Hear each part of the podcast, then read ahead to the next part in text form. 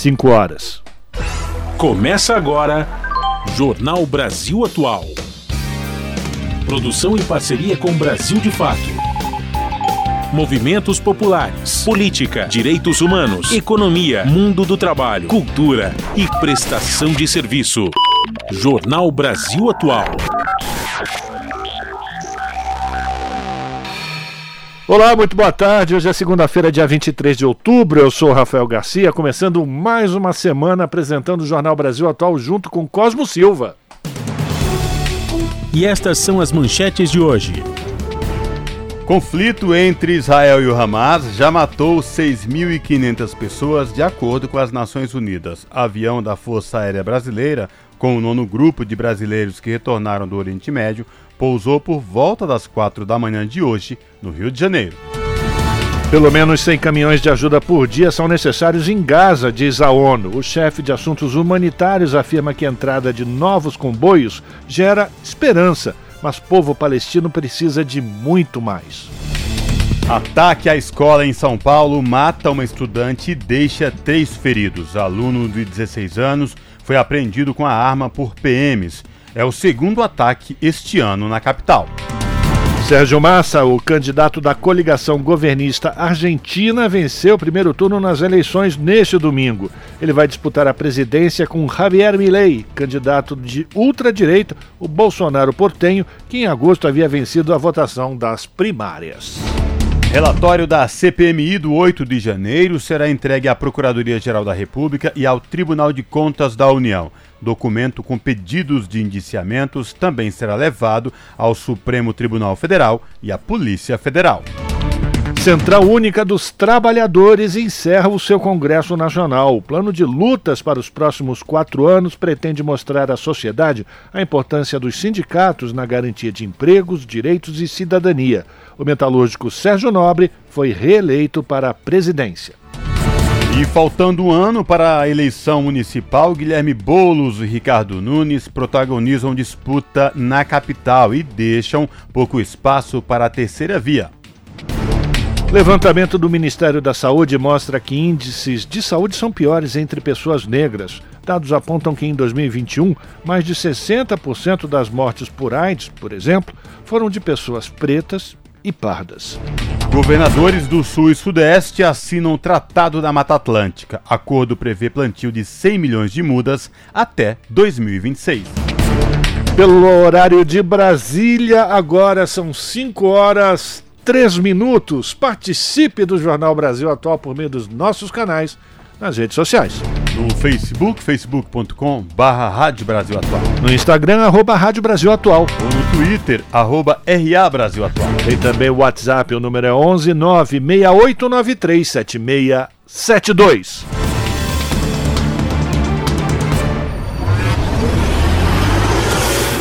Jornal Brasil Atual, uma parceria com Brasil de Fato. Na Rádio Brasil Atual, tempo e temperatura. A tarde desta segunda-feira aqui na capital paulista é de tempo ensolarado e temperatura alta. Os termômetros marcam 27 graus neste momento. Olha, sem previsão de chuva para hoje, no período da noite e madrugada, o tempo fica parcialmente nublado e a temperatura na casa dos 20 graus. Em Santo André, São Bernardo do Campo e São Caetano do Sul, mesma coisa. A tarde desta segunda-feira é de tempo predominantemente ensolarado. Neste momento, 24 graus, sem previsão de chuva para hoje. No período da noite e madrugada, o tempo fica nublado na região da BC e a temperatura fica na casa dos 19 graus. Em Mogi das Cruzes, a tarde desta segunda-feira é de tempo pouco nublado, de sol entre nuvens. Os termômetros marcam 25 graus neste momento. Também não tem previsão de chuva para hoje em Mogi. Durante a madrugada, a temperatura fica na casa dos 19 graus. E em Sorocaba, a tarde desta segunda-feira é de tempo ensolarado e temperatura mais alta, agora 31 graus na região. Em Sorocaba não tem previsão de chuva, o tempo fica nublado na madrugada e a temperatura fica na casa dos 20 graus. No finalzinho do jornal eu volto para falar como fica o tempo nesta terça-feira. Na Rádio Brasil Atual, está na hora de dar o serviço. Vamos lá, 5 horas, 5 minutos, trânsito aqui em São Paulo, final de tarde, segunda-feira, ensolarada, quentinha, gostosa a tarde dessa segunda-feira, diferente do que foi a semana passada. E a CET diz que nesse momento são 295 quilômetros de ruas e avenidas monitoradas com trânsito congestionado. A pior região nesse momento é a Zona Oeste, apresentando 88 quilômetros de lentidão. A Zona Sul vem na sequência com 86, depois tem a Zona Leste com 53, Zona Norte 42, por fim, região central 26 quilômetros de lentidão. E tirando a região central, que tem a tendência de estabilidade, todas as outras regiões aqui da cidade de São Paulo, a tendência é de aumentar esse índice de congestionamento. Lembrando também ao motorista que a partir de agora, até às 8 da noite, você que tem um carro com placas finais 1 e 2, não pode circular no centro expandido de São Paulo por conta do rodízio municipal de veículos. Vamos saber como é que está a situação do transporte público sobre trilhos com ele, Cosmo Silva. Boa tarde, Cosmo. Boa tarde, Rafael Garcia e ouvinte do Jornal da Rádio Brasil Atual, 5 horas e 6 minutos. Olhando aqui, o site do metrô ele informa que todas as linhas operam em situação de tranquilidade para os passageiros. Portanto, o passageiro que sai do trabalho agora e se dirige até suas residências ou sai das suas residências para o trabalho utilizando as linhas do metrô, não vai encontrar nenhum problema e esta mesma situação se repete nos trens da CPTM, que é a Companhia Paulista de Trens Metropolitanos. Todas as linhas aí, segundo a CPTM, estão operando em situação de tranquilidade para os passageiros. Rafael Garcia, a situação para quem pretende pegar as rodovias nesta tarde ensolarada de segunda-feira. Pois é, Cosme ouvinte, se você pretende ir até a Baixada Santista, prepare-se porque você vai pegar congestionamento. Se o teu destino é ali a, a região do ABC, tá tranquilo. Por quê? Por quê? Porque baixou a neblina no alto da serra e a Polícia Rodoviária Estadual colocou em prática a Operação Comboio. Operação Comboio em vigor, segundo a concessionária, isso significa que, nas praças de pedágio, tanto da Imigrantes como da Anchieta, é feito uma retenção dos veículos. Juntam um blocão de carros e caminhões e eles descem em velocidade reduzida o, o trecho de, de serra, que tem baixa visibilidade, para evitar o risco de engavetamento. Chegando lá na Baixada Santista, tudo tranquilo.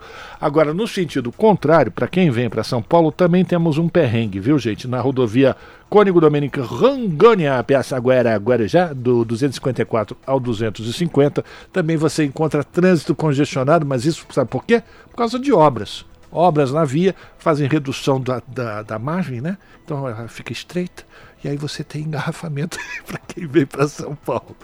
Já na rodovia Padre Manuel da Nóbrega está tudo tranquilo, pode pegar o carro, boa viagem, mas sempre com muito cuidado, muita atenção.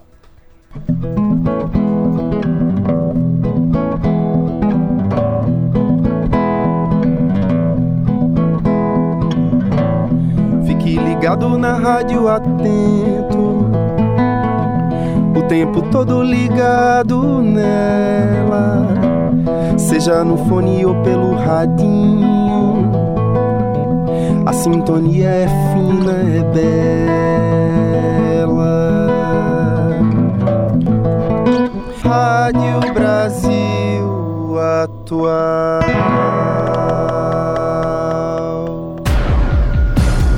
Jornal Brasil Atual. Uma parceria com Brasil de Fato. São 5 horas e 9 minutos. O conflito entre Israel e o Hamas já matou mais de 6.500 pessoas, de acordo com a Organização das Nações Unidas. A maioria das mortes ocorreu na faixa de Gaza, são mais de 5 mil pessoas. A ONU cita o Ministério da Saúde de Gaza, que afirmou que mais de 60% das vítimas fatais são mulheres e crianças. Do lado israelense, foram 1.400 mortes. A maioria teria ocorrido no dia 7 de outubro, quando Hamas fez os ataques que desencadearam o conflito.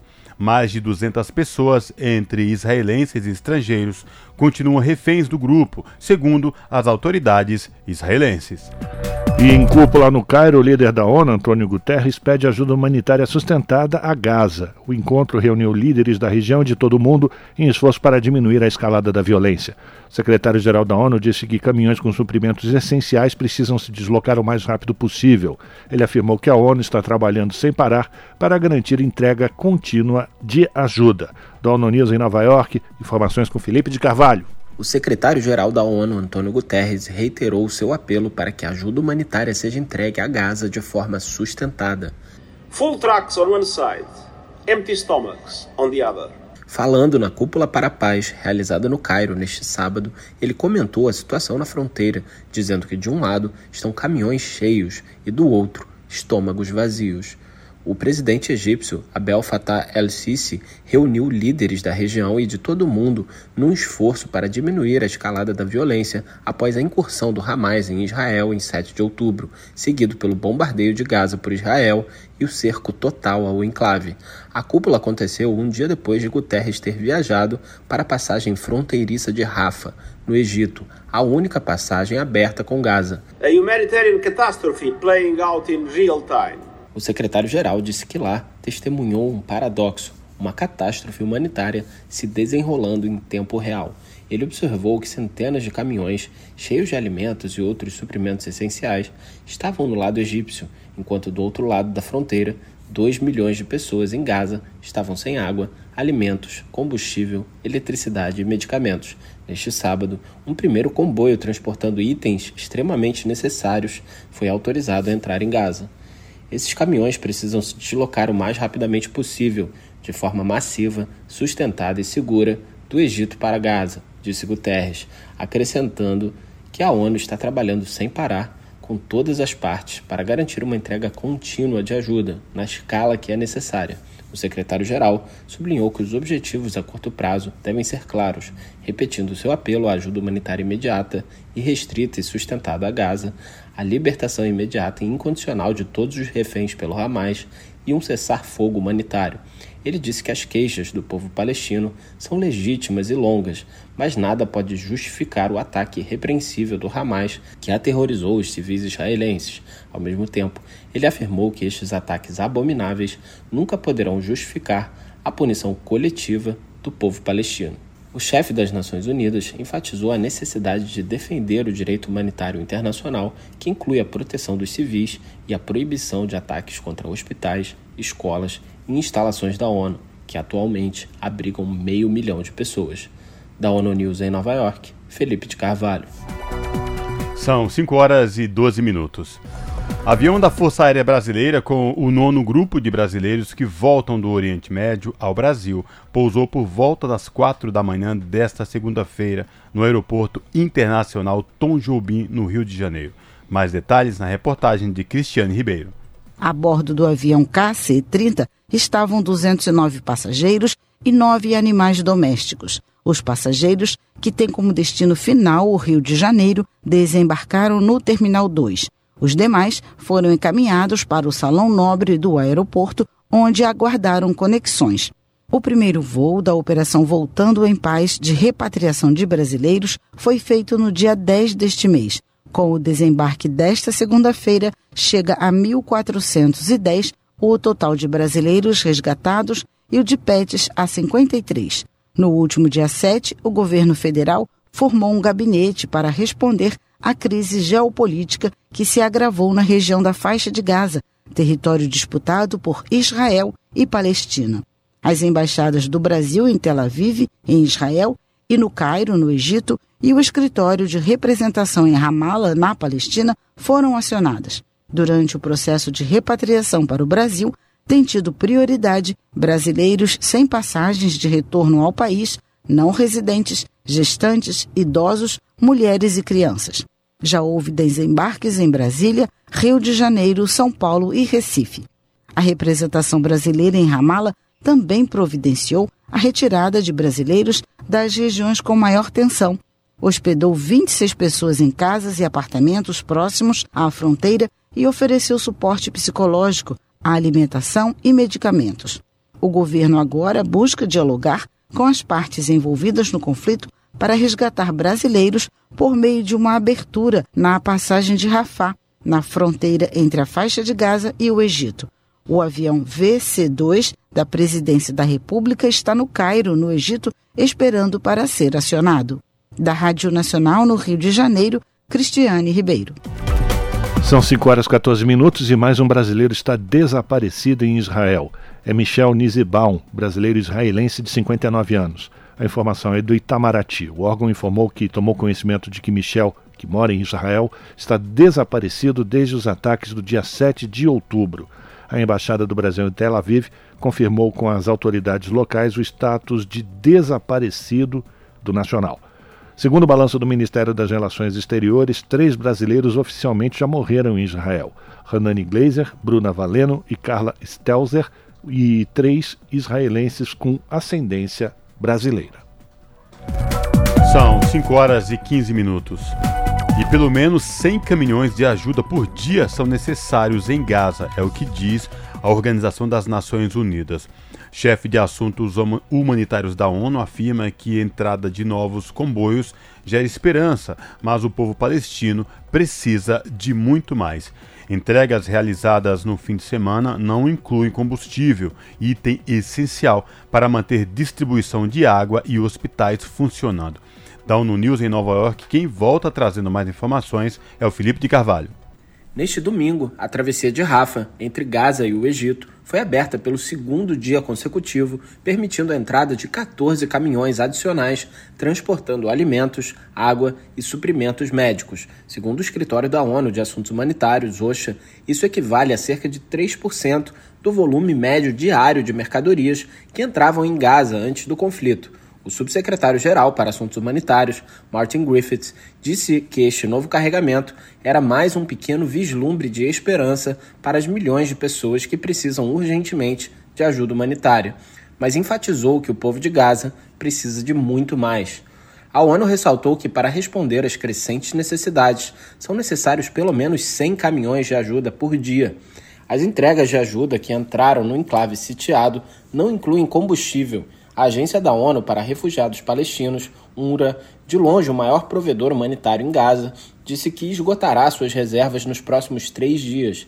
Neste domingo, o comissário-geral da agência, Philip Lazzarini, pediu que se permita imediatamente o fornecimento de combustível. Ele afirmou que sem o recurso não haverá água, nem hospitais e padarias funcionando. Sem combustível, a ajuda não chegará a muitos civis necessitados. Sem combustível, não haverá assistência humanitária, reforçou Lazzarini. O representante do Fundo das Nações Unidas para a Infância, UNICEF, no Egito, Jeremy Hopkins, disse que a contribuição da agência para o primeiro comboio, composta por dois caminhões com 40 mil litros de água engarrafada, foi apenas uma gota no oceano, dadas as imensas necessidades em Gaza.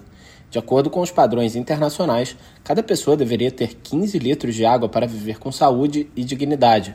Isso inclui água para beber, realizar higiene pessoal, cozinhar, entre outras coisas. Segundo Hopkins, neste momento, as pessoas em Gaza têm acesso a pouco menos de 3 litros de água por dia. Segundo agências de notícias que citam o Ministério da Saúde de Gaza, o número de pessoas mortas no local desde 7 de outubro aumentou para 5.087, com cerca de 62% delas sendo crianças e mulheres. De acordo com fontes oficiais israelenses citadas pelo OSHA, cerca de 1,4 mil pessoas foram mortas em Israel, a maioria nos ataques do Hamas em 7 de outubro, que desencadearam o conflito. Da ONU News em Nova York, Felipe de Carvalho. Você está ouvindo Jornal, Jornal Brasil, Brasil Atual. 5 horas e 18 minutos. Na Argentina, Sérgio Massa, o candidato da coligação governista, venceu o primeiro turno nas eleições neste domingo. Ele não era o favorito e o resultado é considerado, de certa maneira, surpreendente. Ele vai disputar a presidência com Javier Milei, o candidato da outra direita, que em agosto havia vencido a votação das primárias. A apuração dos votos chegou a 98,5%. A votação dos dois candidatos mais bem colocados no primeiro turno foram Sérgio Massa, com 9 milhões e 600 mil votos, 36,6% do total, e Javier Milei, com 7,8 milhões de votos, 29,9%. Massa já acenou para outros partidos, além de sua base peronista. Em seu primeiro discurso, após a divulgação do resultado, ele adiantou parte de sua estratégia para buscar votos de eleitores que votaram em branco e se abstiveram de votar e até mesmo os radicais. O segundo turno está marcado para o dia 19 de novembro. São 5 horas e 19 minutos. E a Central Única dos Trabalhadores encerrou seu Congresso Nacional neste domingo, com a avaliação de que, apesar de ter o governo como aliado para recuperar e ampliar direitos e retomar um projeto de país, é preciso manter o povo na rua. Entre os 1.800 delegados e 200 convidados internacionais, foram vários alertas ao avanço da extrema-direita. No encerramento do 14º Concute, foi aprovado o plano de lutas para os próximos quatro anos. Um dos objetivos é mostrar à sociedade a importância dos sindicatos na garantia de empregos, direitos e cidadania. Como metalúrgico Sérgio Nobre, reeleito na presidência, e a bancária Juvândia Moreira na vice, o secretário-geral passa a ser Renato Zulato, dos Químicos. Foram criadas quatro secretarias: Economia Solidária, LGBTQIA, Transporte e Logística e Aposentados, Pensionistas e Idosos. Além disso, nos quatro dias de congresso foram muitas celebrações pelos 40 anos da CUT, completados em agosto. Você está ouvindo? Jornal Brasil Atual. Uma parceria com Brasil de Fato. Agora são 5 horas e 20 minutos. E o presidente Lula vetou parcialmente o marco temporal das terras indígenas. Trechos do projeto aprovado pelo Congresso, que datavam limite das demarcações, foram suprimidos. A decisão, de acordo com Lula, promove respeito aos indígenas e segurança jurídica. Informações com Lucas Weber, do Brasil de Fato. O presidente Luiz Inácio Lula da Silva do PT vetou parcialmente o projeto de lei 2903, que institui o marco temporal das terras indígenas. A decisão foi tomada na última sexta-feira, dia 20, o último dia que Lula tinha para decidir sobre o veto. O chefe do executivo declarou ter barrado o critério de tempo para demarcações, que foi declarado inconstitucional pelo STF, Supremo Tribunal Federal. Mas o petista manteve outros pontos do PL, considerados retrocessos pelas organizações dos povos indígenas que pediam o veto integral. Lula não detalhou quais artigos do PL 2901 foram vetados ou sancionados. O veto poderá ser publicado no Diário Oficial da União ainda nesta sexta-feira, dia 20, ou nos próximos dias. Nas palavras da ministra Sônia Guajajara,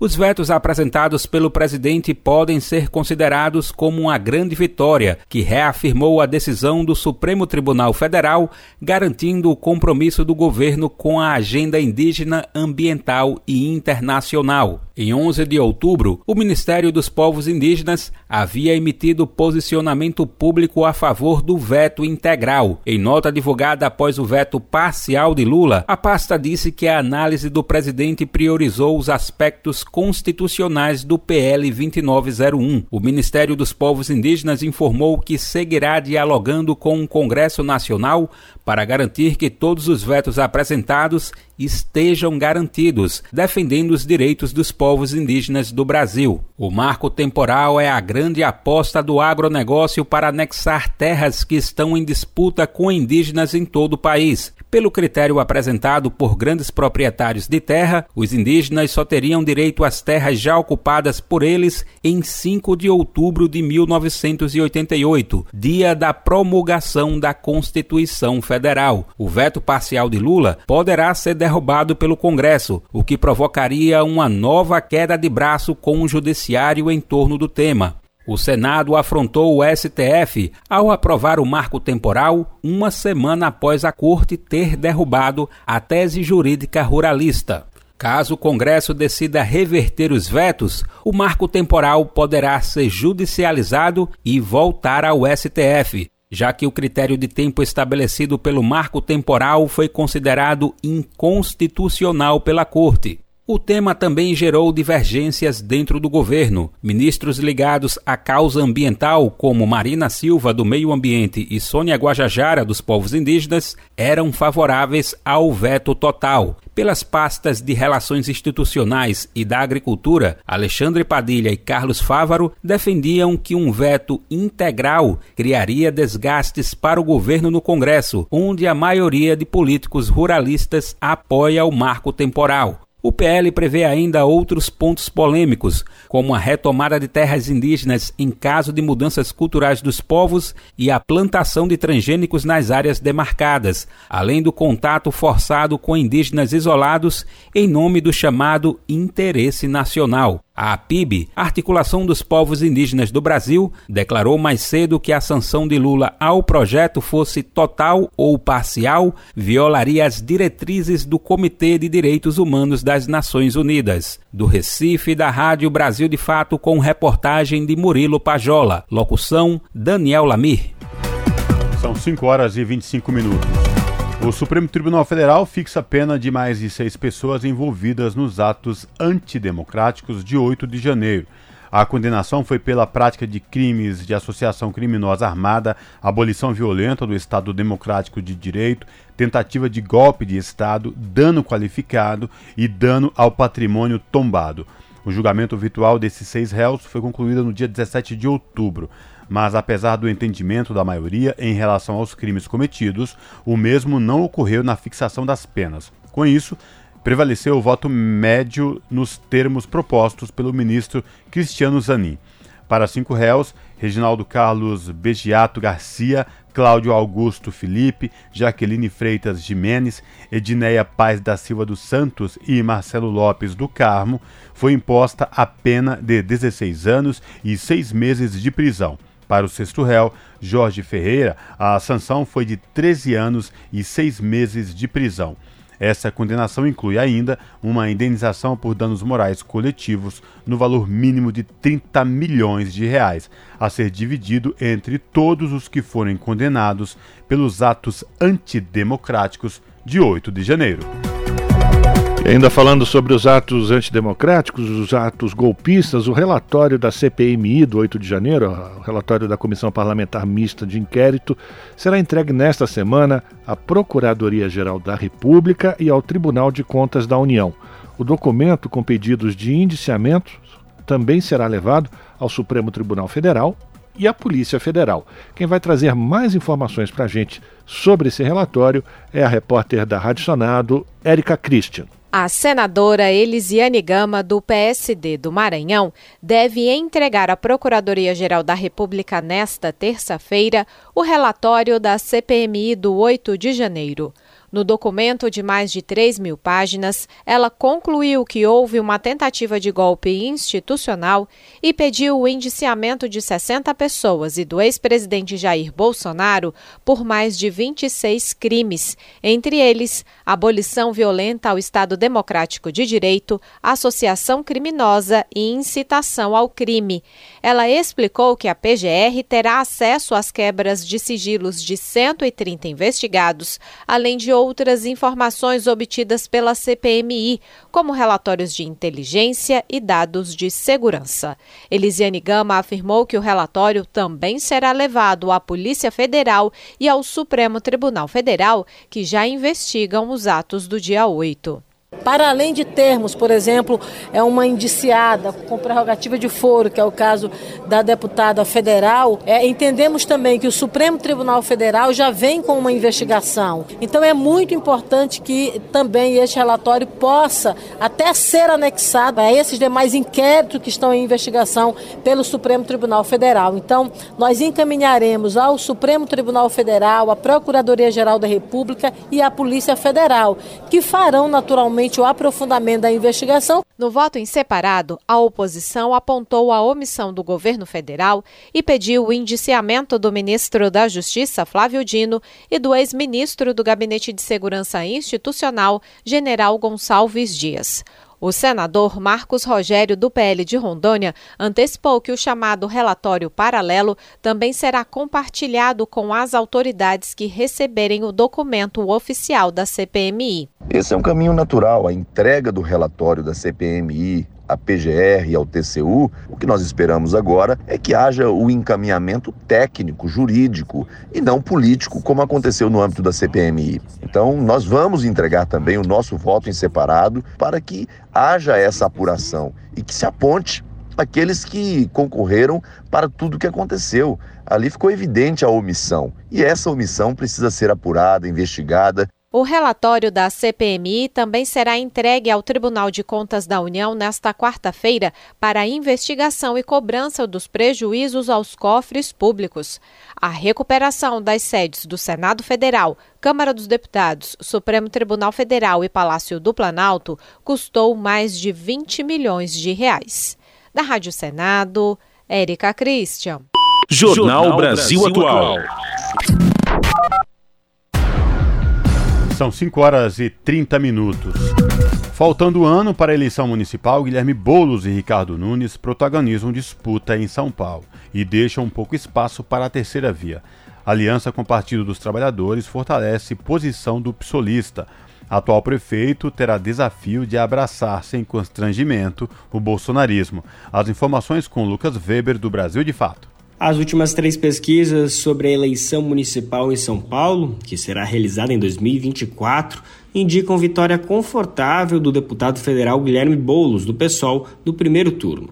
Há um ano do pleito, os adversários do pessoalista começam a ganhar forma. O principal deve ser o atual prefeito Ricardo Nunes, do MDB, que buscará a reeleição. Além dele, a deputada federal Tabata Amaral, do PSB, tem dado entrevistas como candidata. O também deputado Kim Kataguiri, do União Brasil, venceu as prévias do Movimento Brasil Livre, mas ainda terá que encarar a disputa interna em seu partido. Outros nomes são especulados na corrida eleitoral, como o vereador Fernando Holliday, do PL, e o ex-governador de São Paulo, Rodrigo Garcia, do PSDB. O que parece certo é que o PT não terá candidato à prefeitura paulistana pela primeira vez desde a redemocratização do país a um acordo dos petistas para que Bolos lidere a frente de esquerda na eleição. Assim sendo, Bolos deve herdar o eleitor petista, número relevante se considerarmos a vitória do presidente Luiz Inácio Lula da Silva do PT em 2022.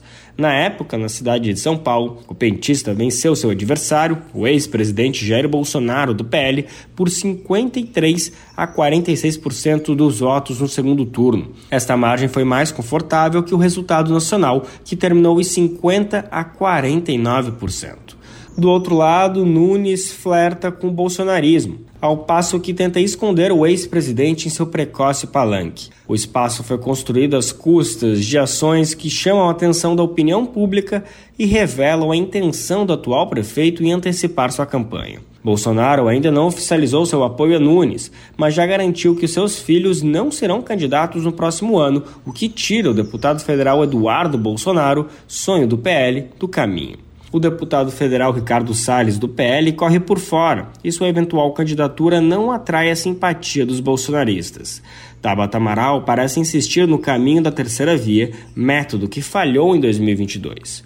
Em entrevista ao jornal Folha de São Paulo, a deputada federal afirmou que, abre aspas, não vai ser o Lula nem o Bolsonaro o próximo prefeito de São Paulo, fecha aspas. A mais recente pesquisa sobre as eleições para a prefeitura, divulgada no dia 27 de setembro pelo Paraná Pesquisas, mostra Boulos com 35% em primeiro, seguido por Nunes com 29%, Amaral com 7% e Kataguiri com 5%. De São Paulo, da Rádio Brasil de Fato, com reportagem de Igor Carvalho, locução Lucas Weber. São 5 horas e 33 minutos e será assegurada a estabilidade no trabalho para quem denunciar crime cometido pelo empregador. Um projeto com esse objetivo, aprovado na Comissão de Assuntos Sociais do Senado, segue agora para a Comissão de Constituição e Justiça.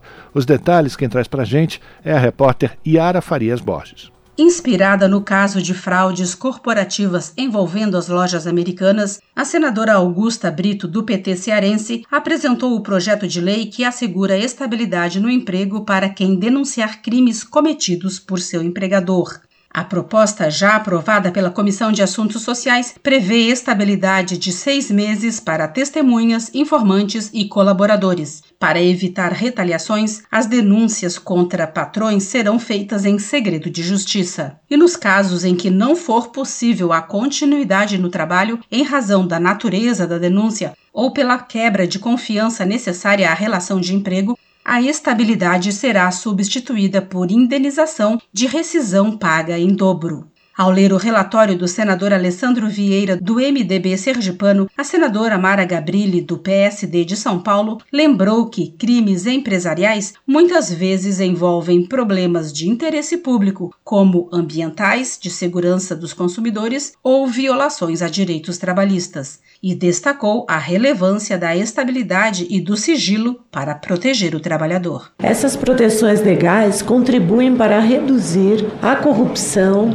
e a fraude no âmbito corporativo, na medida em que, ao saber que seus empregados têm não só o direito de denunciar irregularidades, como também respaldo legal, as empresas têm um incentivo maior para evitar atividades ilegais ou antiéticas em primeiro lugar, a fim de evitar a exposição pública e potenciais ações jurídicas. A proposta ainda prevê que a denúncia falsa será considerada ato de improbidade, podendo o trabalhador ser demitido por justa causa. O projeto seguiu para análise da Comissão de Constituição, Justiça e Cidadania. Da Rádio Senado, Yara Farias Borges. Jornal Brasil Atual. Uma parceria com Brasil de Fato. Jornal Brasil Atual, agora 5 horas 35 minutos.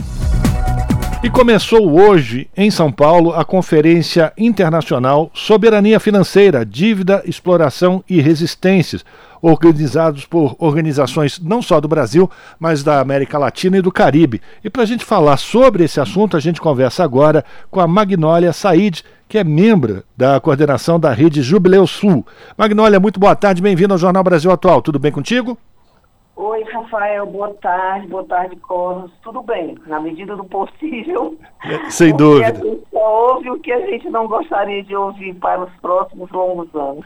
Pois é, vamos lá falar sobre então essa conferência internacional que está re reunindo representantes da América Latina, do Brasil, do Caribe, exatamente para falar sobre soberania financeira, a famosa dívida que nunca consegue, nenhum desses países consegue eliminar. Quais são, então, os pontos principais que vocês vão debater a partir de hoje até o próximo dia 25, até quarta-feira, Magnólia? Então, então é, é, Rafael, a gente primeiro precisa acertar entre nós do que é que nós estamos falando quando estamos falando de soberania, tá? E soberania financeira em especial. Por quê? Porque soberania está relacionada a exercício de direitos que é o que nós, de países todos, latino-americanos, caribenhos, nunca vivemos. Porque ao longo da história, o que, que a gente viveu? Guerras de dominação dos territórios todos nossos. E aí, uma guerra de, de dominação que, quando conquistou os territórios, implantou um modelo de desenvolvimento colonial, eurocêntrico e patriarcal. Então, essas questões a gente vai aprofundar porque uma soberania financeira é um direito que nós temos. E quem é que tem hoje soberania? Quem tem soberania hoje são os grandes bancos e as grandes corporações, bancos internacionais, corporações e fundos de investimento. Mas o povo que sofre a ausência do Estado nos seus locais onde vivem, esse povo não tem soberania nenhuma. Não tem soberania financeira, não tem soberania social, não tem soberania ecológica, não tem soberania ambiental, o que lhe daria é, a oportunidade, ou o direito, aliás, de decidir sobre que modelo de desenvolvimento, que projeto, aliás, de desenvolvimento quer que oriente a sua vida, as suas vidas, né? Aliás. Magnólia, Cosmo falando, boa tarde para você, obrigado por receber a gente, falar com a gente sobre um tema tão uhum. importante. Porque vendo, ouvindo você falar, isso me remete a uma questão que é primordial, né? Porque antes em se falar de soberania e a soberania financeira e de direitos, remete aos colonizadores da América, do Caribe. E uhum. que ao, longo desses anos todos parece que há uma luta constante, uma briga do outro lado de lá por parte dos colonizadores não querer deixar que esta soberania de fato aconteça. É isso mesmo? Ou é, é, isso vem mudando? Eu queria te ouvir sobre essa questão. Então, é isso mesmo, Rafael. Por quê? Porque o sistema financeiro, ele se alimenta de duas questões que são estruturais. O patriarcado e o racismo. O patriarcado, porque é a referência do homem. Humanidade, o H de humanidade é como se fosse só homem, só existisse homem na humanidade. Então tem o patriarcado que orienta essas relações de subordinação e de dominação, certo? Dos homens é, sobre as mulheres. E o racismo estrutural, que é a herança, né? quando nós falamos estrutural, nós estamos falando de uma herança que ela não tem, ela não, ela não se quebra com uma política, com a imposição de uma política, ela se quebra com um processo educativo. Né? E esse processo educativo, nesse país e nos outros países de América Latina, dominados por um sistema que, para, que vive disso, vive dos lucros disso, né? não, tem, não tem nenhuma vontade política de aplicar. Né? Agora, Magnólia, Rafael agora falando com você, antes você estava respondendo para o Cosmo, Magnólia. Ah, Imagina. É, a, a, minha, a minha dúvida é a seguinte, Magnólia, vocês então estão fazendo esse, essa conferência, ela é aberta inclusive para todo o público que queira participar, ainda é possível acompanhar todos os debates, mas me parece que seria necessário ter uma ação conjunta de todos esses países. Mas são países muito diversos. É possível ter uma unidade no enfrentamento dessa questão, Magnólia? Então, o, o, Rafael, agora você falou tudo. Essa, nós estamos aqui esses dias exatamente porque esse é, a é o nosso projeto de continuidade dessa ação que a gente tem feito, é, não de toda isolada, mas muito centrada no, no, a, a, partir da, da, dos contextos que vão acontecendo, porque nós somos países diversos mesmo. Só que nós nos encontramos. Nós nos encontramos em algumas questões, e uma primeira delas é as desigualdades. Todos esses países têm suas sociedades profundamente desiguais. Isso é o primeiro ponto que nos une. O segundo ponto que nos une são as dívidas estratosféricas, resultado de empréstimos com condicionalidades dos bancos internacionais, em especial o Banco Mundial, FMI Banco Interamericano de Desenvolvimento. Então, isso nos une também, nos unifica. Então, o que, que a gente está querendo desde aí, desde essa discussão? Pensar uma ação é, articulada, que ela, ela, que ela tem uma estratégia, ela, uma estratégia comum de articulação e de fortalecimento de lutas, é, lutas setoriais. Eu vou lhe dar um exemplo concreto, Rafael. Nós estamos vendo o que está acontecendo com a Argentina, certo?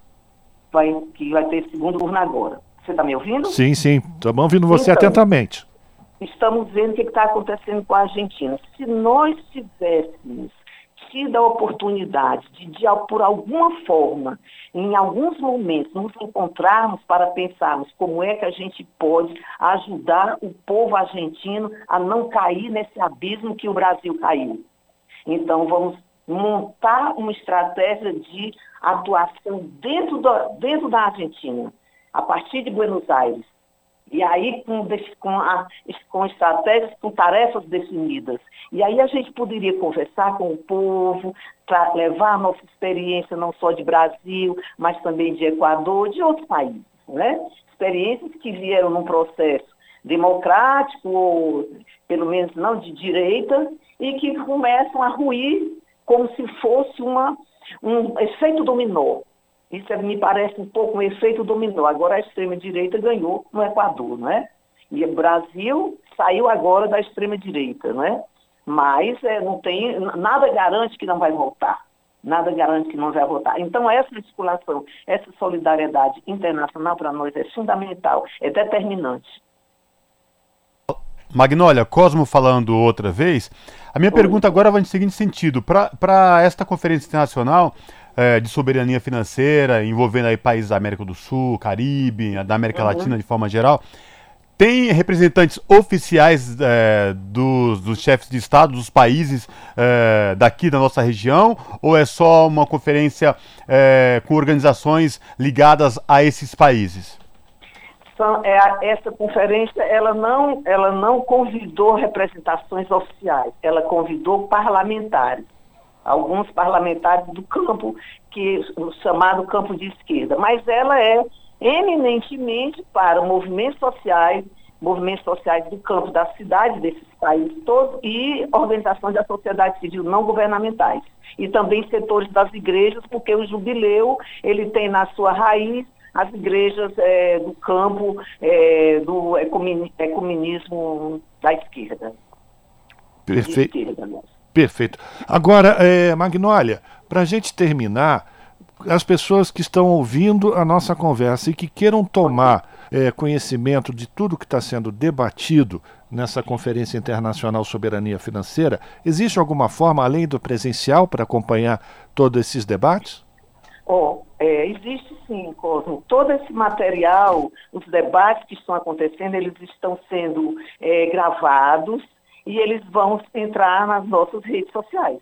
A rede Jubileu Brasil, www Brasil e www Sul Américas. Então vão estar nas nossas redes, tanto as entrevistas, individuais, coletivos, as representações dos países e também os debates. Nós estamos agora com, estávamos agora ouvindo um representante do Haiti que ele deu uma verdadeira aula para a gente como é que foi esse processo de ocupação do Haiti e o que é que espera o Haiti agora com essa nova intervenção militar, né? com esse falso discurso né, de cooperação sul-sul discurso do governo norte-americano, né? Então, essa, nessa, nesse falso discurso, eles vão usar para essa segunda MINUSTAH tropas da África, coordenada por Uganda e com financiamento dos Estados Unidos e financiamento também armamentista dos Estados Unidos.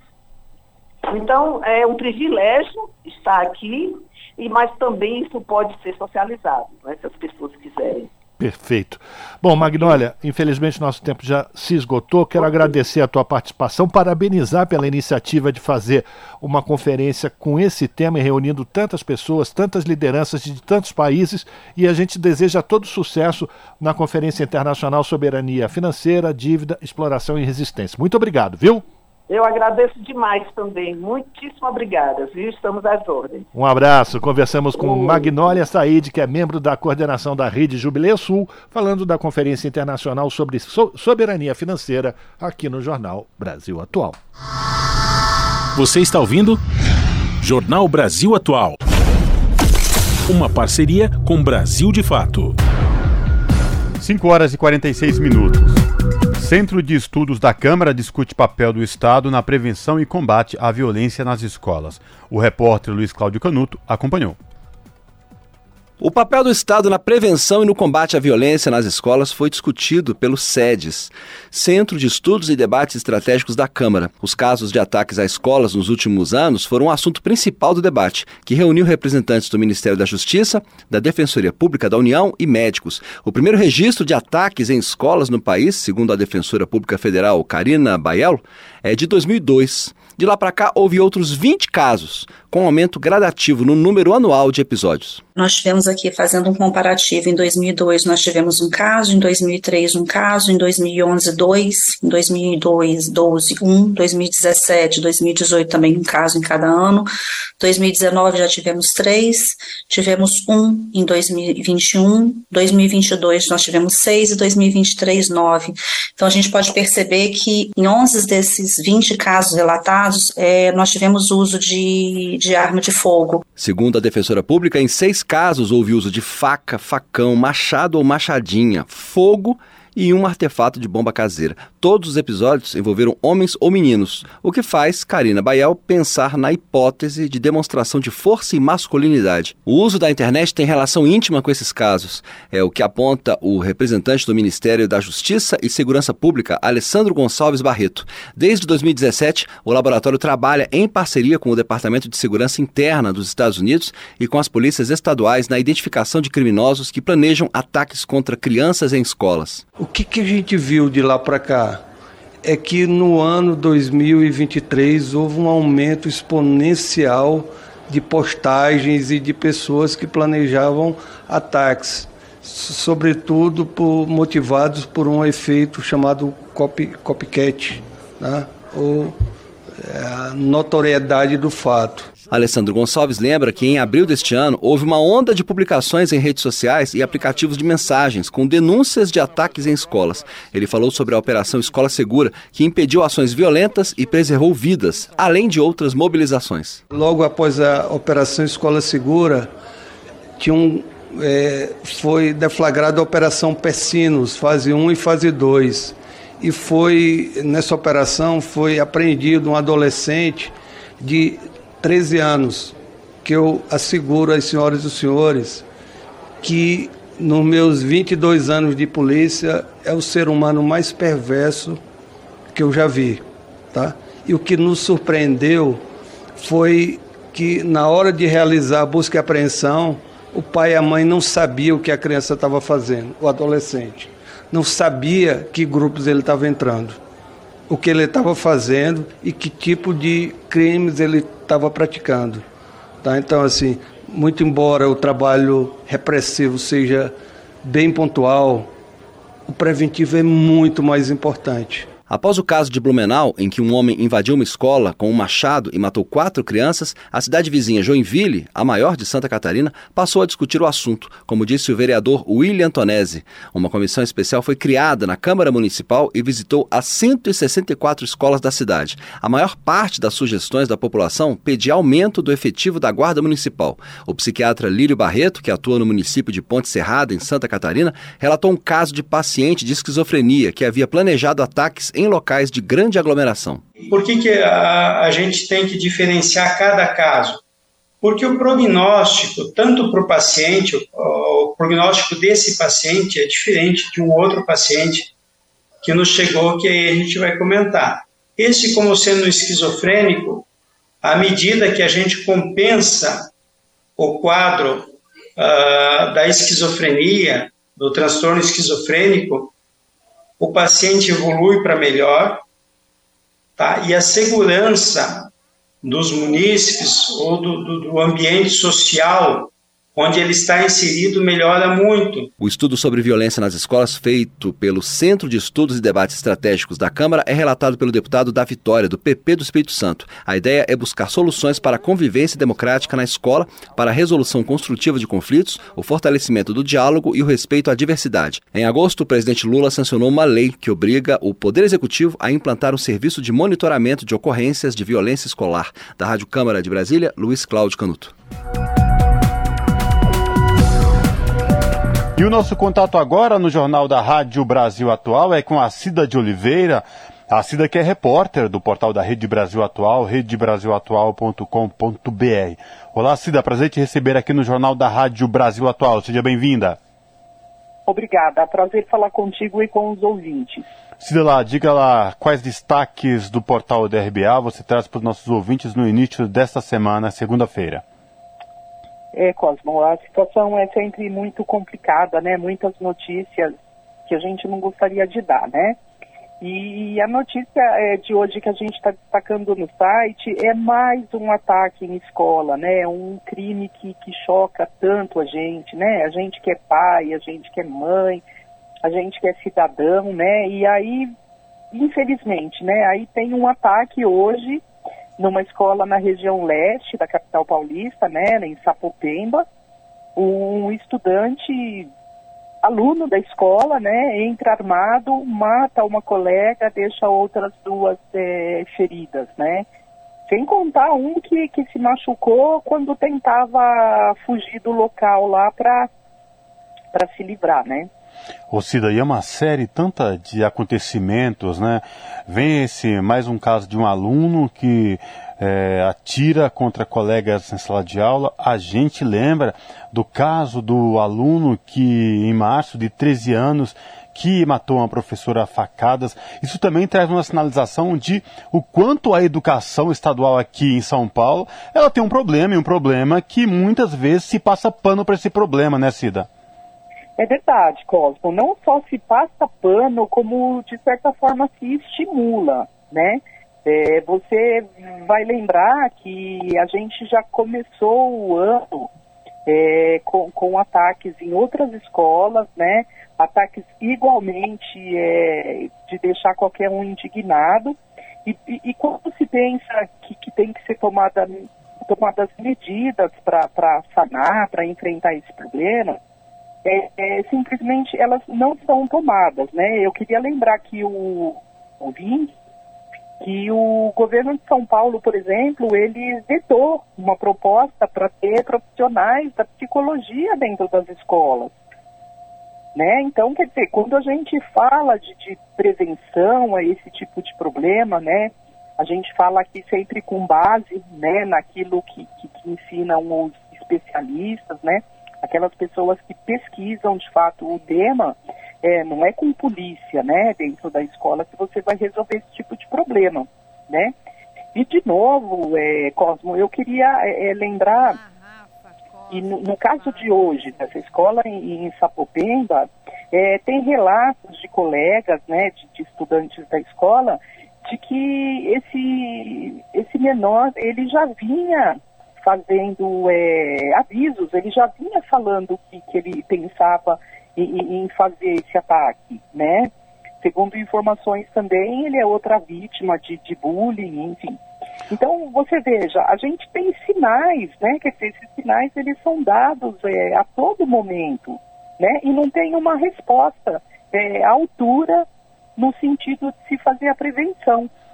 É, e quando você traz todos esses dados em cima do que vem se falando, é uma equação, uma equação muitas vezes bombástica, porque junta professor, é, é, professor não valorizado, o ensino socateado, essa questão da humanidade, quando a gente fala que a proposta do governador Tarcísio de Freitas é, não foi adiante, vetou psicólogos em sala de aula, porque com esse adendo da tecnologia tem muita informação, informação para to, todos os lados, tanto informação boa como informação ruim, informação verídica, informação não verídica, e a cabeça do jovem, do adolescente, ela vai a mil por hora com esse, é, esse bombardeio de informação, de fake news, por exemplo, e tem um agravante maior aí que é acesso a, a conteúdos ligados à violência, a armamento. Por exemplo, já se sabe que a arma que o adolescente usou era do pai e era uma arma oficial. Olha, olha essa equação a cada dia que passa, quando a gente fala é, professores mal valorizados, educação socateada,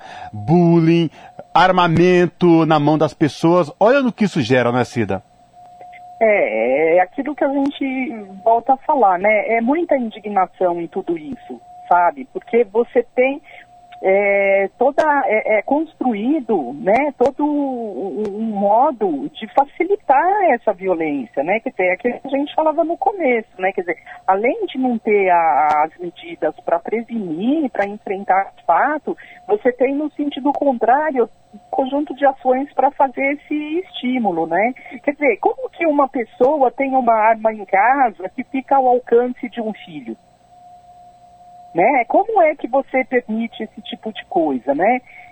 E, e a gente vê que ainda é, pelo jeito a gente está muito longe de, de chegar num, num enfrentamento de fato, né? Porque quando você tem um governador que que atua justamente nesse sentido contrário aí, né? Quer dizer, é, é um tipo de segurança, né, Cosmo, que se busca, que a gente não sabe que, que segurança é essa, né? Porque é uma segurança que ela, na verdade, ela tem trazido insegurança, né? Então, baseado na ilegalidade, baseado na violência, né? Quer dizer, você tem toda uma, em vez de ter uma inteligência da polícia para atuar conjuntamente para prevenir, você tem uma polícia cada vez mais violenta, né?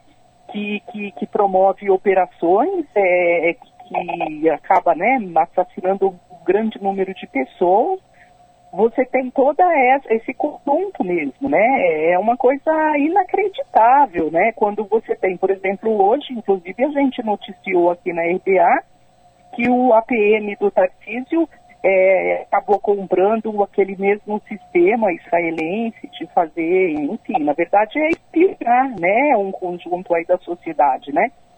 Ou seja, quando a gente deveria ter notícias um pouco mais animadoras no sentido do enfrentamento, a gente não tem, é, lamentavelmente. É verdade, muito bem lembrado. A gente vai continuar acompanhando aqui os desdobramentos de mais um ataque em escola que vitimou uma estudante e deixou mais três feridos. Lembrando aqui aos nossos ouvintes do Jornal da Rádio Brasil Atual, não é a primeira e infelizmente a gente tende a dizer que também não será a última diante de um cenário né, que está tá posto aí, principalmente aqui na rede de educação no estado de São Paulo.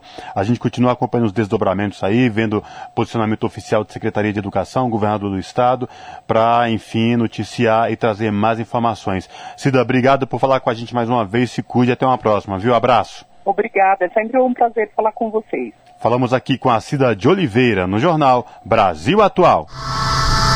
Você está ouvindo? Jornal Brasil Atual. Uma parceria com Brasil de Fato. A pluralidade de ideias e a informação confiável nunca foram tão necessárias. Você que gosta do conteúdo jornalístico produzido pela Rádio Brasil Atual e pela TVT tem uma missão muito importante: dar o seu apoio para que nossa voz continue cada vez mais forte. Jornalismo independente, com responsabilidade com a notícia e com a democracia, só é possível com a participação e o apoio popular. Acesse o site catarse.me/tvt, faça a sua assinatura e nos ajude com sua contribuição. Rádio Brasil Atual e TVT. Compromisso com a notícia. Compromisso com você. Rádio Brasil Atual. Para sugestões e comentários, entre em contato conosco por e-mail redação@jornalbrasilatual.com.br ou WhatsApp DDD 11 96893 7672. Acompanhe a nossa programação também pelo site redebrasilatual.com.br.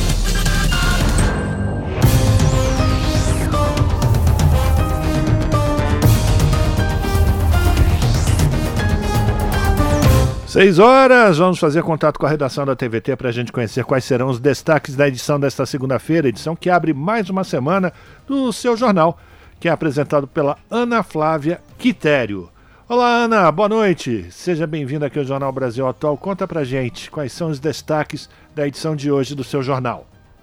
Olá, Rafa, Cosmo e Fábio. Uma excelente noite a vocês e a todos os ouvintes da Rádio Brasil Atual. Além de uma excelente noite de segunda-feira, desejo a todos também uma ótima, uma maravilhosa, uma excelente também semana para todos nós, né? Que sejam dias tranquilos, de muita luta, porque a luta faz parte da nossa vida, né? De trabalhadores que não nascemos herdeiros, mas que também tenham aí retribuições satisfatórias. E bora lá então para os destaques de hoje aqui no seu jornal. Começando, o Brasil já está em reconstrução com o resgate do papel das instituições, dos bancos públicos e das políticas sociais. Mas o governo Lula tem alguns desafios, como a reforma tributária. Considerações como essas foram feitas hoje por especialistas que participaram da abertura da 21ª Semana de Economia, que acontece na PUC em São Paulo. Outro assunto, um estudo inédito publicado pelo Observatório da Alimentação Escolar mostra que a alimentação nas escolas piorou nas regiões Sul, Sudeste e Centro-Oeste em relação ao Norte e ao Nordeste do Brasil. A pesquisa avaliou os, os gastos, né, desculpa, com o alimento ultraprocessado na escola municipal.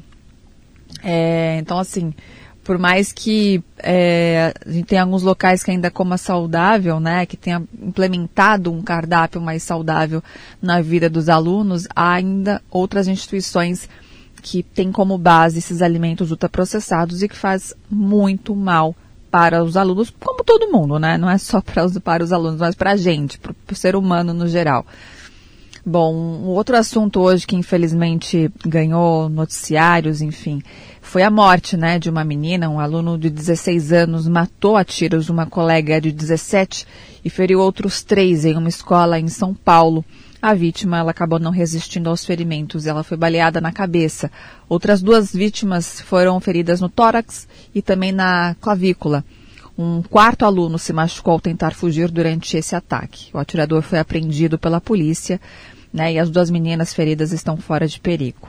Inclusive uma se não me falha a memória, e aí vem, eu não tenho a, a, a certeza, então não, não direi com né, precisão, mas é, já recebeu alta, mas na certeza que as duas estão é, fora de perigo, graças a Deus. E, infelizmente, uma das jovens não resistiu e acabou falecendo.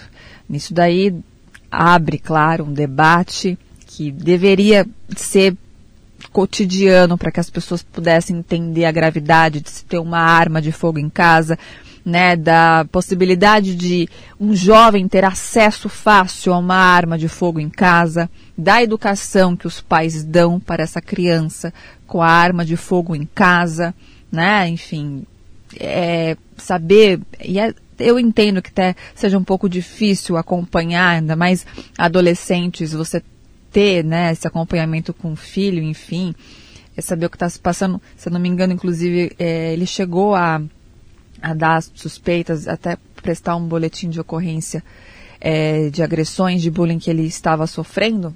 Óbvio que isso não é motivação para agir dessa forma, mas aí é, é, um conjunto, né? escola alerta, os pais alerta, enfim, uma sociedade toda que tem que estar alerta, porque os nossos jovens estão doentes, é muita informação, né? E às vezes acaba entrando informação errada. São muitos meios e facilidades hoje em dia, né? E aí, como eu disse, o sinal de alerta. É, senadores discutem mudanças sobre a nova lei de cotas. A medida que está em tramitação é uma das maiores conquistas educacionais do Brasil e elevou o número de estudantes negros, quilombolas e indígenas nas universidades públicas do país. Falaremos também, vamos, vamos dar um spoiler sobre a previsão do tempo para esta semana.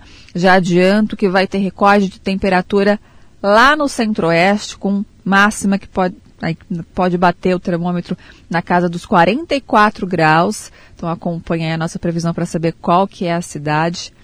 Também teremos temporais no sul, alerta já foi aceso na tarde desta segunda-feira. Calor e chuva por aqui, sudeste, capital paulista, enfim. Todas essas e outras informações vocês acompanham completas, todas elas, hein? Pontualmente às sete da noite comigo no seu jornal. Um bom programa para vocês, Rafa, Cosmo e Fábio. Beijão grande para todo mundo e eu aguardo cada um de vocês, hein? Tchau. Esse é o Jornal Brasil Atual. Uma parceria com Brasil de Fato.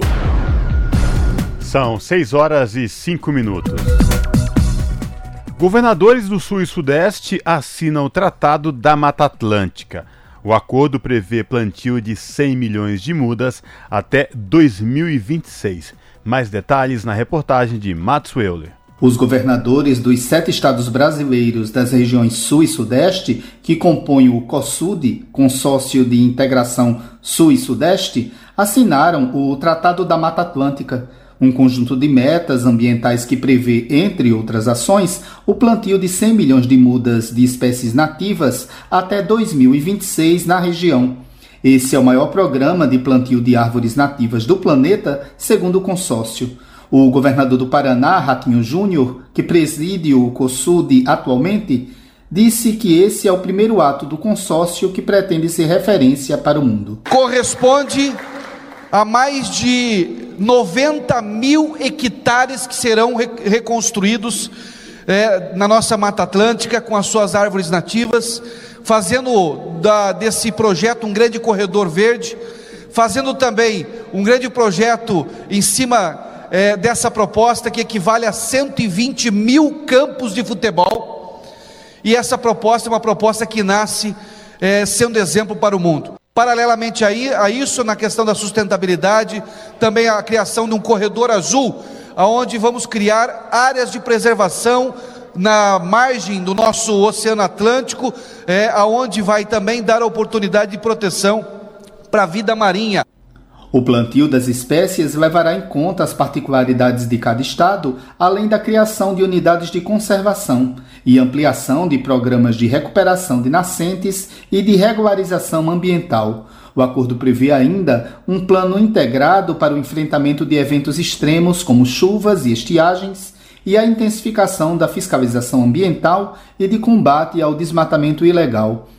Durante a reunião, ficou definida também uma atuação conjunta entre os sete estados no combate ao crime organizado, como destacou o governador paranaense. Nós estamos falando de um consórcio através do COSUD, de integração dos nossos secretários de segurança pública, com os nossos comandantes, com os, no os nossos diretores das polícias civis, penal é, e tantas outras forças de segurança, como Polícia Científica, e esse consórcio de integração de segurança pública, que será formado aí, juntando todos os estados, mais de 300 mil homens. O consórcio de integração Sul e Sudeste foi criado em março de 2019, mas formalizado apenas este ano, quando foi aprovado e transformado em lei pelas assembleias legislativas dos estados participantes. Apenas o Rio de Janeiro ainda não votou pela aprovação. A reunião encerrada este fim de semana em São Paulo foi a nona do COSUD e a primeira com propostas. O próximo encontro está previsto para acontecer de 29 de fevereiro a 2 de março de 2024, no Rio Grande do Sul. Com informações da Agência Brasil, da Rádio Nacional em São Luís, Madison Euler. 6 horas 9 minutos. E a ONU apoia desenvolvimento urbano sustentável em cidades do estado de Alagoas. Parceria entre o governo alagoano e a ONU Habitat tem apoiado municípios na promoção da prosperidade urbana para seus territórios e populações. Iniciativa Cidades 2030 engaja e capacita atores municipais de diferentes setores para a elaboração de planos de ação local. Da ONU News, em Nova York, quem vai contar mais coisas para a gente é a Mayra Lopes. Maragogi, Penedo, União dos Palmares e Santana do Ipanema, em Alagoas, estão construindo planos de ação para o desenvolvimento urbano sustentável. A mobilização é o resultado de uma série de oficinas realizadas pela iniciativa Cidades 2030, parceria entre o governo de Alagoas e o Programa das Nações Unidas para os Assentamentos Humanos, a ONU Habitat, que vem apoiando municípios alagoanos na elaboração de uma visão de futuro. Promovendo uma atuação em rede das cidades participantes, a iniciativa reuniu atores locais de diversos setores para que pudessem estruturar diagnósticos e estratégias urbanas para a construção de planos de ação. A analista de programas da Unabitat, Paula Zacarias, afirma que a troca de experiências favorece o fortalecimento das capacidades institucionais e a multiplicação dos resultados nas regiões das cidades participantes. Ela adiciona que a ideia é ajudar tanto os municípios quanto o governo estadual no aprimoramento de suas políticas públicas, melhorando a qualidade de vida da população e trazendo mais desenvolvimento para o Estado. Da ONU News em Nova York, Mayra Lopes. São 6 horas e 11 minutos. Comissão de Agricultura da Câmara aprova a destinação de terras devolutas da União para os estados. O repórter Luiz Cláudio Canuto acompanhou a votação. A Comissão de Agricultura da Câmara aprovou projeto que regulamenta destinação de terras devolutas para permitir que os estados assumam a gestão de áreas não prioritárias para a União. As terras devolutas são terras sem finalidade pública e que também não fazem parte de nenhum patrimônio particular. Portanto, são áreas sem titulação.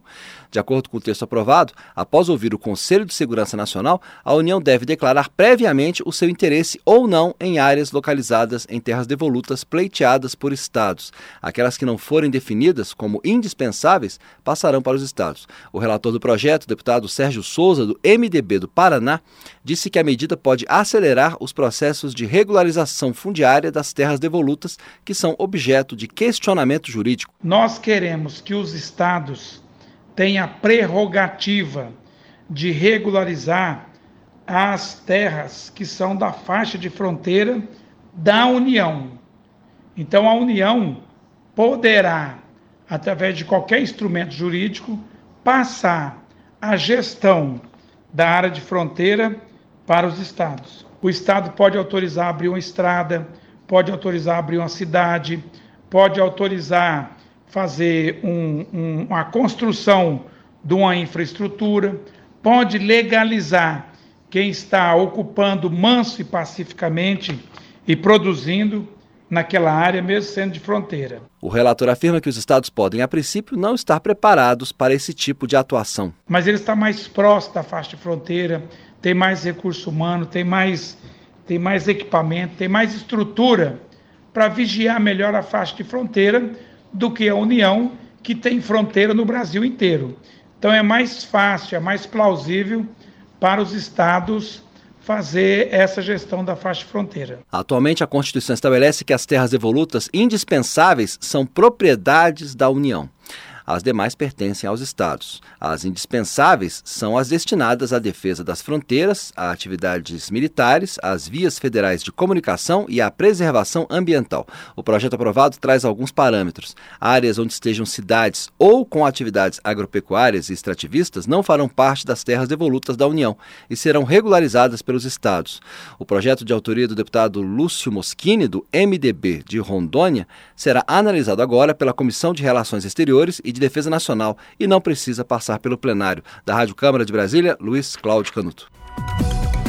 E o combate à fome foi tema de uma sessão temática no plenário do Senado. O presidente da casa, Rodrigo Pacheco, disse que essa deve ser a missão número um da política. César Mendes traz mais informações.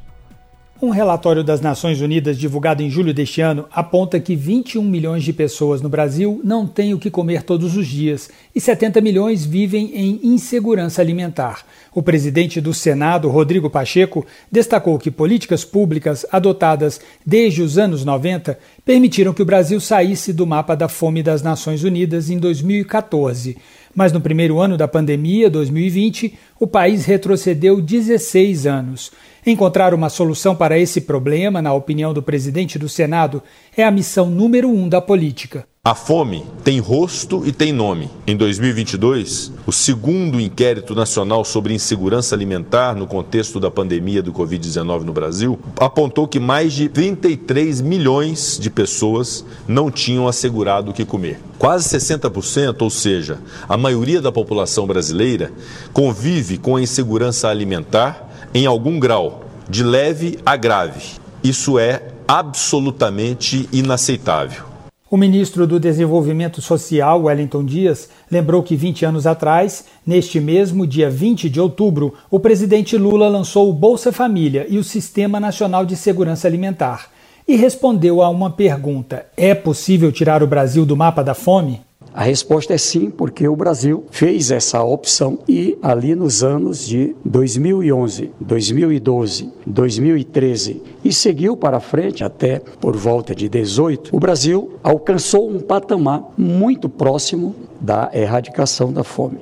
De acordo com Renata Miranda, representante do Ministério da Agricultura, é preciso aumentar a produtividade de alimentos, mas não existe solução simplista para o problema da fome, porque ela exige ações dos setores público e privado. Já o ministro do Desenvolvimento Agrário, Paulo Teixeira, disse que, embora o Brasil esteja bem na produção de grãos, diminuiu a produção de alimentos que estão na cultura alimentar do povo brasileiro como o feijão, o arroz e a mandioca. Então, qual é o nosso desafio? O nosso desafio é aumentar a produção de alimentos para combater a inflação de alimentos, ampliar a diversidade de alimentos para dar conta da cultura alimentar do povo e baratear essa produção de alimentos e favorecer o acesso a ela. A senadora Jussara Lima, do PSD do Piauí, lembrou o slogan criado pelo sociólogo Herbert de Souza, o Betinho, quando lançou a Ação da Cidadania contra a Fome em 1993. Quem tem fome tem pressa. A fome é a pior das indignidades do ser humano. E Geise Diniz, fundador e presidente do movimento Pacto pela Fome, apontou caminhos para reduzir o desperdício de alimentos. Quem mais come é a boca do lixo. Nós desperdiçamos oito vezes o que seria suficiente para alimentar essa população que tem fome.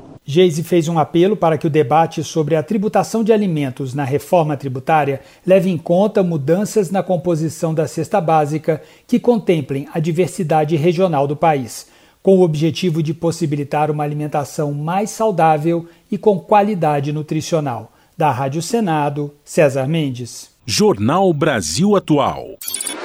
Uma parceria com Brasil de Fato. São 6 horas e, 20, e 17 minutos.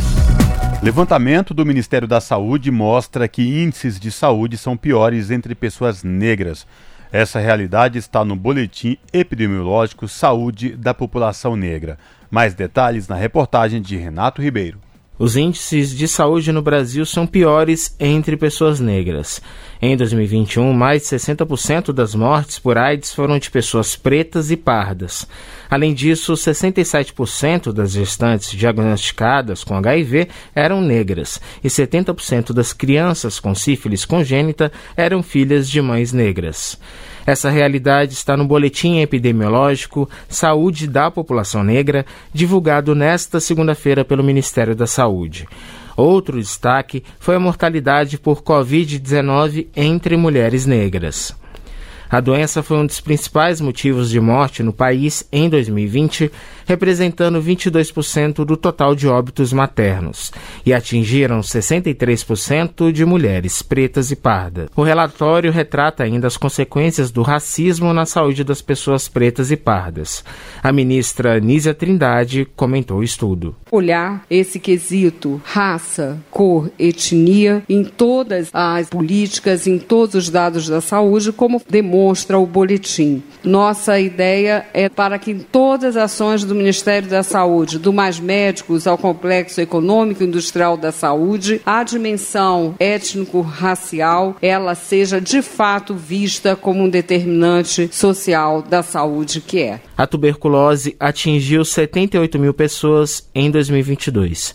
Entre os novos casos, 49 mil eram de pardas e pretas, o que representa 63% dos casos. Já a mortalidade materna por hipertensão é crescente entre mulheres pretas. A morte nesses casos aumentou 5% entre 2010 e 2020. A representante da OPAS, Organização Pan-Americana da Saúde no Brasil, Socorro Gross, destacou a importância dos dados para a elaboração de políticas públicas. Uma situação histórica de discriminação e discriminação racial, discriminação de gênero e de outros tipos de diversidade faz que nossa população também precise ter uma análise muito diferente. Os dados não são dados, são pessoas são pessoas que representam, sim, uma situação que nós precisamos ter políticas também. O boletim mostra ainda que entre 2010 e 2020 aumentaram os óbitos, as taxas de mortalidade materna e infantil, a prevalência de doenças crônicas e infecciosas e os índices de violência nessa população. Da Rádio Nacional, em Brasília, Renato Ribeiro. 5 horas, ou melhor, 18 horas 20 minutos. Comissão Parlamentar aprova a criação de programa de cuidados paliativos. A repórter Maria Neves traz mais informações. Aprovado na Comissão de Finanças e Tributação, projeto da deputada Luísa Canziani, do PSD do Paraná, institui o Programa Nacional de Cuidados Paliativos. Pela proposta, a medida deve ter como foco aliviar o sofrimento e melhorar a qualidade de vida de pacientes com doença terminal. As medidas devem se estender também aos familiares. Dentre os direitos do paciente, o texto elenca acesso a cuidados paliativos integrais adequados à complexidade da situação e às necessidades da pessoa. O texto determina ainda que o assistido tem direito a informações sobre o próprio estado de saúde, assim como a participar nas decisões sobre os cuidados a serem adotados. Quanto à família, o projeto também assegura o direito a informações sobre o estado clínico do paciente e participação nas tomadas de decisão. Ainda garante acesso a acompanhamento psicossocial tanto ao paciente quanto aos familiares, assim como a aconselhamento e suporte ao luto. A relatora, a deputada Yandra Moura, do União de Sergipe, considera a medida fundamental para garantir a dignidade de pacientes no final da vida, principalmente aqueles atendidos pelo Sistema Único de Saúde. Cuidados paliativos é uma medida necessária. Em todo o mundo já existente, o Brasil está muito retrógrado nesse sentido para cuidar das pessoas que estão com doença terminal. Né? É aquele cuidado que os ricos muitas vezes têm com home care, que pagam para ter esse cuidado, essa humanização desse tratamento para quem já está no final de sua vida. Quando a gente fala em cuidados paliativos, a gente fala que a morte é um dia que vale a pena viver. Então a gente precisa trazer também para as pessoas menos favorecidas é, esse cuidado, essa humanização, essa, essa amenização da dor e do sofrimento de quem tem uma doença terminal e que já está nos seus últimos anos, meses, enfim, de vida. Para garantir a assistência plena aos pacientes em cuidados paliativos, a proposta prevê ainda a formação de profissionais com conhecimentos e habilidades específicas para lidar com os diferentes níveis da atenção à saúde. Pela proposta original, caberia ao Executivo Federal financiar o programa de cuidados paliativos. A relatora Yandra Moura, no entanto, ressalta que, pela Constituição, o financiamento do Sistema Único de Saúde é responsabilidade dos três entes da Federação: União, Estados e Municípios. Por isso, propôs uma alteração para manter o financiamento tripartite. Aprovado também na antiga Comissão de Seguridade Social e Família, o projeto ainda será analisado pela Comissão de Constituição e Justiça. Da Rádio Câmara de Brasília, Maria Neves. Jornal Brasil Atual. São 6 horas e 23 minutos. Tráfico humano é a terceira atividade ilegal mais lucrativa no mundo. Chefe de Direitos Humanos da Organização das Nações Unidas alerta sobre a evolução do crime que afeta milhões em todo o mundo. Da ONU News em Nova York, quem traz mais detalhes é o Felipe de Carvalho.